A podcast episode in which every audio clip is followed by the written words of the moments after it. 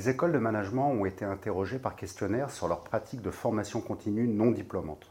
Nous avons particulièrement insisté sur la place que tient le digital dans ces dispositifs. D'une manière générale, les écoles ont clairement passé un cap en matière de digital. Elles sont toutes équipées pour enseigner à distance et toutes équipées pour diffuser des contenus via leur plateforme. Mais elles restent encore très en retrait sur la production de contenus spécifiquement pensés pour des parcours digitaux. Par ailleurs, on voit que la formation continue est pratiquée presque partout, mais reste très diplômante. Il s'agit d'ouvrir des programmes diplômants à des publics de cadres en activité. Le non-diplômant, le plus fréquent, prend la forme de certificats conçus à partir de briques issues des programmes diplômants.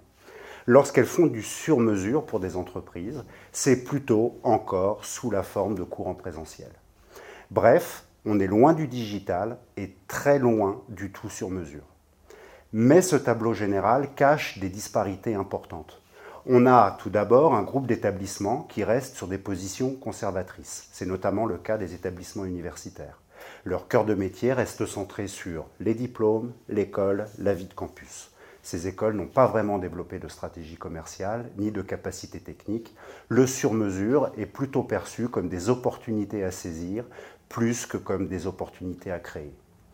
On a un deuxième groupe qui se situe complètement à l'opposé. Ce sont plutôt des écoles de commerce qui relativisent plus que les autres l'importance des diplômes et qui, en conséquence, ont investi pour répondre aux besoins spécifiques des entreprises.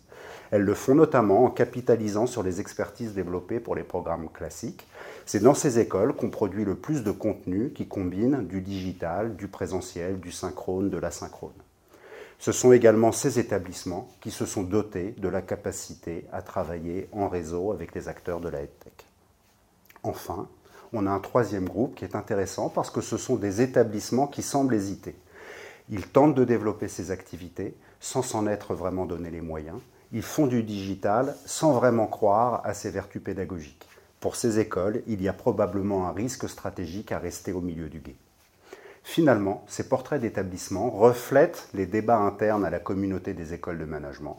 On a des positionnements différents, probablement parce que le non-diplômant le sur-mesure, le digital ne s'impose pas de façon déterministe.